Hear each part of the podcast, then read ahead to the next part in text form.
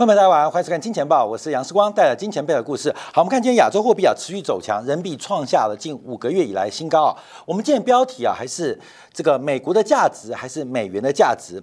我们特别在上礼拜三金铁部分呢引用了去年十二月份纽约美联储所做的一个报告，就是美元的帝国循环二点零版本。从这个一九七二年啊，美国脱离了金本位之后。这个美元呢，就像一个脱缰的野马，成为全球流动性的供应者，当然也成为了美元霸权的地位。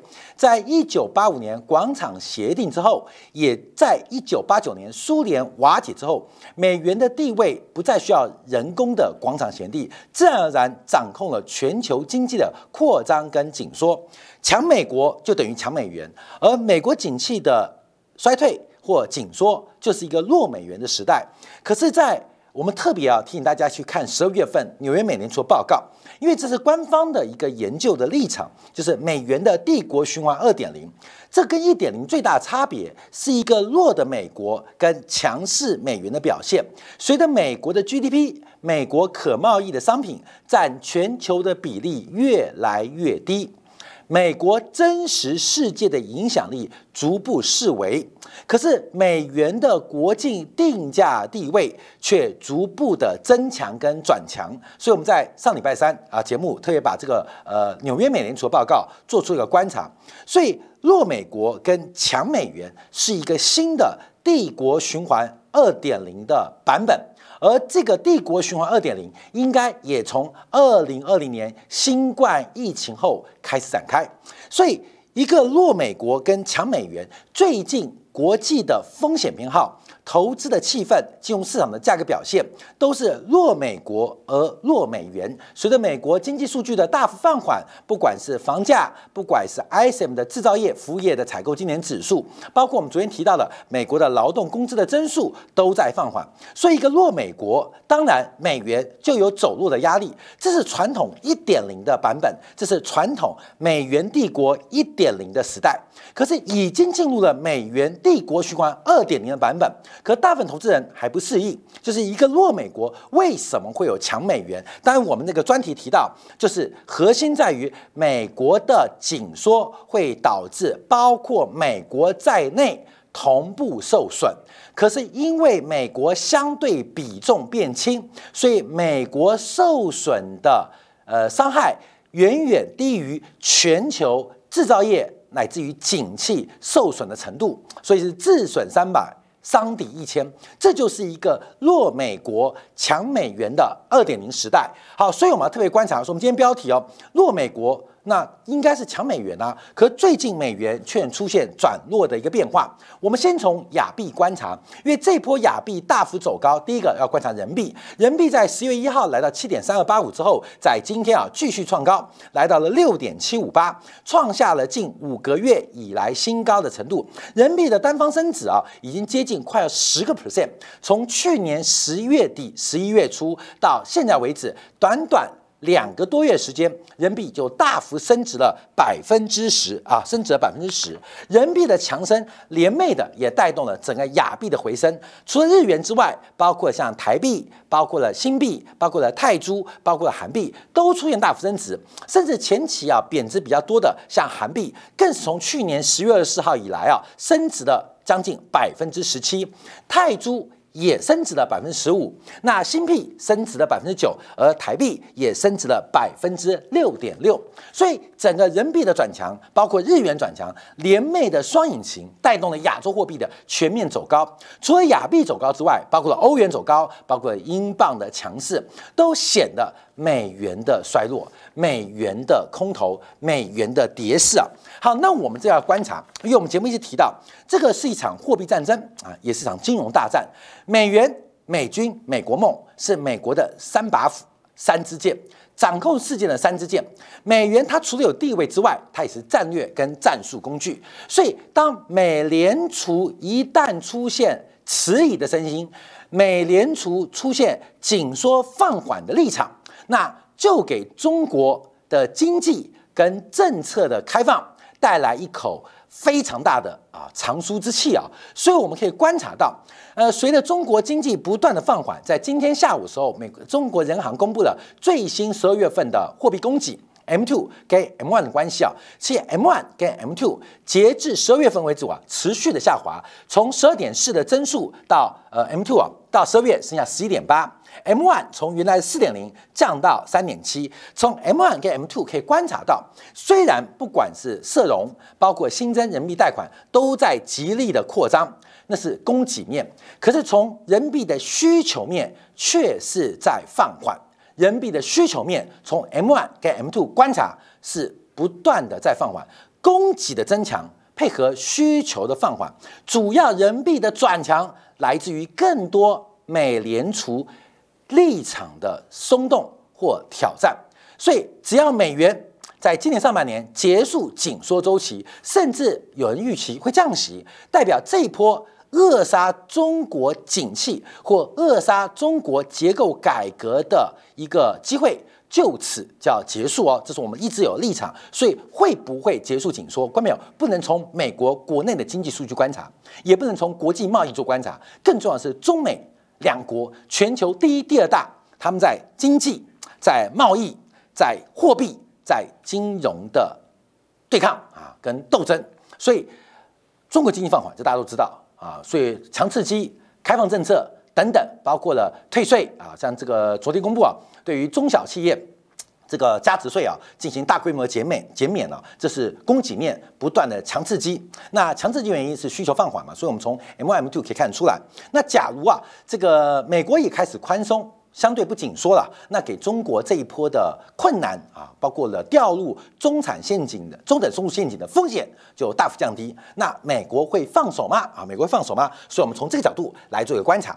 好，第一个我们提到弱美国啊，弱美国，弱美国是强美元的一个基础啊，这是纽约美联储官方报告。的二点零版本最新版本的基础，弱美国是强美元的基础。可是目前市场解读是弱美国就等于弱美元，强美国就等于强美元。好，这是一点零版本哦，看到没有？现在已经上太空了，可是市场上的评价跟定价。估值仍然用杀猪工的一个标准哦，所以要特别提醒大家。那什么叫弱美国呢？包括我们看到昨天呢，纽约美联储所公布的最新的这个通胀预期。那纽约美联储公布的数据是非常具有指标性的啊，这个不仅是对于华尔街沟通，也对于美联储的官方决策带有一个非常重要的报告。那我们看到，对于未来一年的通胀预期，已经从去年的高点百分之六点八下滑到百分之五。百分之五，甚至比十一月份的百分之五点二进一步降低。那我们看到，包括三年期、包括五年期的通胀都逐步放缓。好，这第一个，美联储纽约美联储啊，纽约分行就华尔街嘛，所做报告，美国的通胀预期，消费者的通胀局正在放缓啊，正在放缓，好，正在放缓。可是，可是我们要做一个观察，我们看除了包括对于汽油价格、食品价格、房租价格都放缓之外，后面有一张图很特别，就是。纽约美联储啊，这带出个伏笔啊。美国人认为物价会放缓，可是美国消费者却认为他的收入会增加。嗯，美国人认为他的物价会放缓啊，主要是支出增长预期放缓嘛，啊，就是消费会减少。可是美国人却认为自己的收入会增加啊，增加，而且是高于前值，创下历史新高。好，各位，我们知道，因为消费。是所得的函数嘛？你今天有多少钱消费，其实来自于收入跟所得嘛。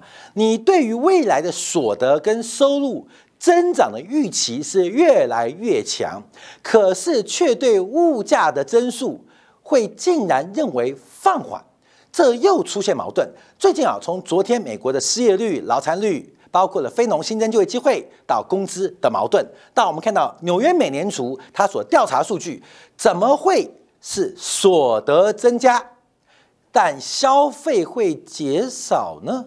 这也是一个很矛盾的状况哦。可市场先反应是美国的这个通胀预期正在下滑，所以若美国的象征在这边啊出现了一个崭新的变化。好，所以我们特别提醒大家，这个十二月一月份很多的公开宏观数据都有内部内部矛盾的问题，内在矛盾问题。这个矛盾呢需要时间来进行化解啊，更看得清楚啊。再跟大家做一个分享跟观察。好，那所以我们在往下做掌握，随着随着啊这个弱美国的出现。对冲基金是大幅的加大美元的空头头寸，这个彭博社也压的一个重点啊，压住美联储加息将会放缓。上礼拜美元空头头寸呢，创下了近呃二零二二年、二三年一年半以来新高啊，二零二一年八月以来新高，就是美元的净头寸空刀啊，空刀是创下近一年半以来的新高，甚至在这个联邦。呃，基金利率期货当中已经降到百分之五以下，也就是美国的加息大概从市场估计就最后两次，每一次零点二五一码的百分点啊，这是美元空头的发展。好，那这是会成为陷阱，因为我还是提到这个纽约美联储在上礼拜我们做节目，在十二月的报告就提到了美元二点零的版本，看到没有？我们做一个时光机，在一九七二年。假如我们看到美元帝国循环一点零版本，就是美元脱离金本位啊，脱离金本位，那美元变成呃单独的这个成成长，单独存在，它跟金属本位做脱钩嘛，所以美元霸权一点零从一九七二年底正式诞生。我们做时光机到了一九七二年，你会做什么投资？可能第一个就是贵金属，第一个可能就是有关于像这个房地产啊，那是一个低点啊，后面的这个商品通胀等等带带来的资产价格的膨胀是非常非常惊人的。现在我们在面临一个时代的转折，就是美元帝国循环二点的版本，尤其这不是我们自己发明，这是纽约美联储的内部的一呃呃呃内内参啊，内部参考消息、参考新闻，那同时对外啊对专业人士来公告。所以目前观察，这个对冲基金加大美元空头的头寸，这会是对的吗？一个弱美国，越弱的美国，应该会出现一个越强的美元才对哦。好，所以我们看一下，昨天晚上又有一些官员出来讲话，这也是使得昨天啊，呃，美国股市的反弹啊，出现了开高走低、结束的味道。第一个是亚特兰大分行的主席，第二个是旧金山分行主席，这两个分行主席今年都没有投票权。可是跟去年十月不同的是，去年十月是联邦的理事们相对鹰派，地方的分行主席相对鸽派。可是目前观察啊，目前观察地方分行的主席从昨天到。今天我们看，他们反变鹰派了。包括我们看波斯蒂克，他相对来讲是一个鸽派的分行主席。他认为，在今年第二季度要把利率拉到百分之五以上，而且要维持一段高位。另外，旧金山分行的主席戴利啊，他认为通胀比预期来得更加持久，需要把利率拉到百分之五以上。虽然他们有投票权，可是一个是倾向鸽派的，一个是倾向鹰派的，同时是认为需要升息的动作。好，我们看他讲话怎么讲。我们回来要观察一个很重要的重点哦，就我们今天的标题：一个弱美国，它不会出现弱美元；一个弱美国。新时代已开始，它一定会出现一个强美元。